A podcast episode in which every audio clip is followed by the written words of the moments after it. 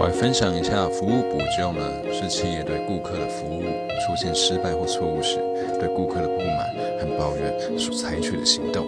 而不当的服务补救措施可能会导致顾客产生愤怒或沮丧的负面情绪，所以适当的服务补救措施可以明显的提高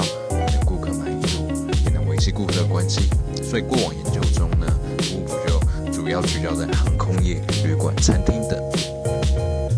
后呢，多数都为传统的，啊，